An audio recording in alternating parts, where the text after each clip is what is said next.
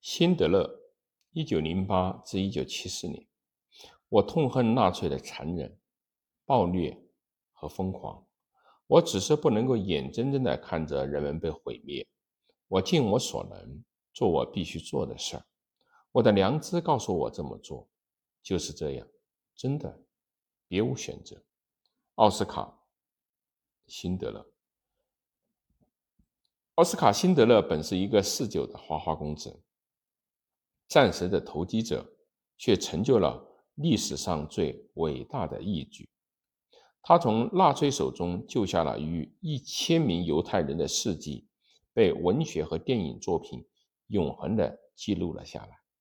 这一个人的高贵之举，体现了人性对邪恶的胜利，正如狄更斯的小说《双城记》中的西德里·卡尔顿有着罪人和英雄的双重身份一样。辛德勒的故事说明，真正的英雄有时不是虔诚而传统的，而是那些世故的人、古怪的人和局外人。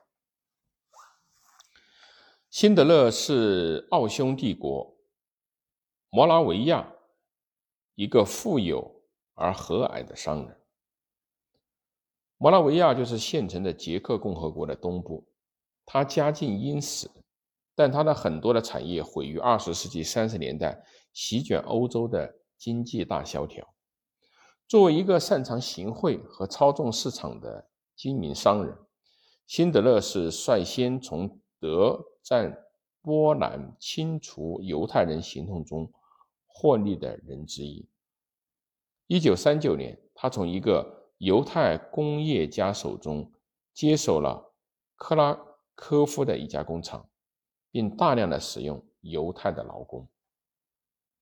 二十世纪的三十年代的后期，辛德勒曾见风使舵，为德国情报机构而服务，导致他在本国短暂的入狱。一九三八年，当德国入侵捷克斯洛伐克的时候，获释后的辛德勒加入了纳粹党。他能喝酒。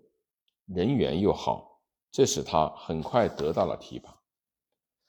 但当目睹了纳粹对比邻他工厂的克拉科夫犹太区的突袭后，他决定利用自己重要的影响力与纳粹党的反犹太的政策对抗，尽可能多的去解救犹太人。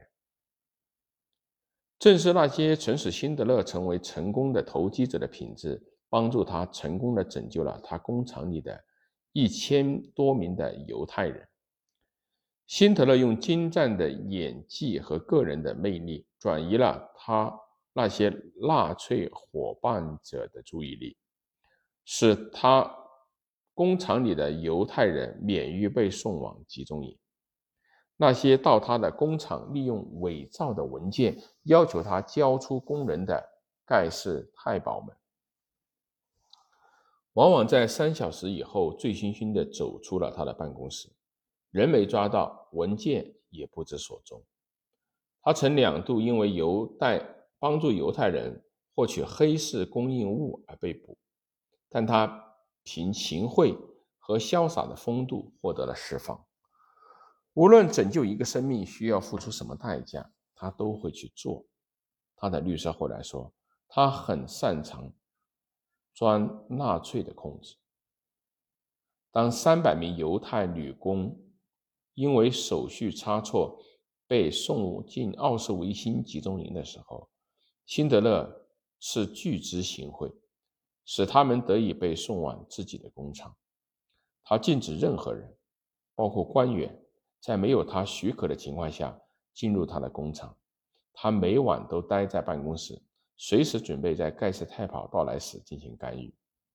当纳粹撤退，附近的普拉绍夫集中营中多达两万五千人被送往奥斯维辛集中营的时候，辛德勒动用了一切关系，将他的工厂和厂里的工人转移到了摩拉维亚。尽管他清楚的知道自己处于危险中，但仍坚持。和他的犹太工人待在一起，直到一九四五年五月，苏联红军到来，这时他知道他们安全了。辛德勒很少提及自己的动机。在他童年时代，他最好的朋友是住在附近的一个犹太教士的儿子们。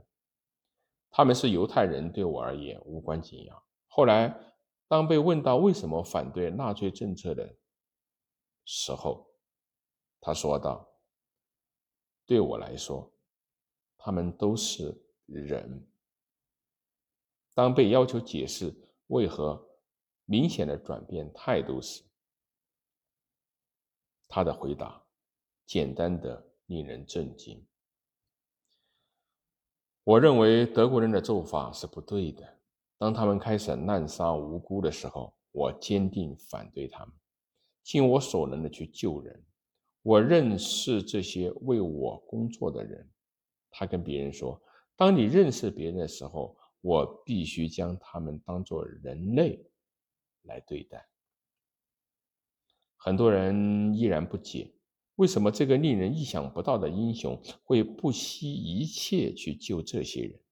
但对辛德勒来说，这只是良心问题。他早在转局势转变时就开始去拯救犹太人。一个被他解释的人、解救的人说：“尽管我跟他很熟，但我不知道他的动机是什么。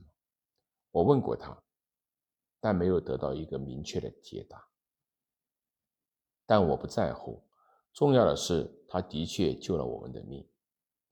辛德勒身后身无分文，他将他的巨额财产都用于了保护生命，甚至卖掉妻子的珠宝首饰。一九五九年，长期忍受他的妻子艾米丽终于忍无可忍，他们的婚姻破裂。他把一切都给了他的犹太人。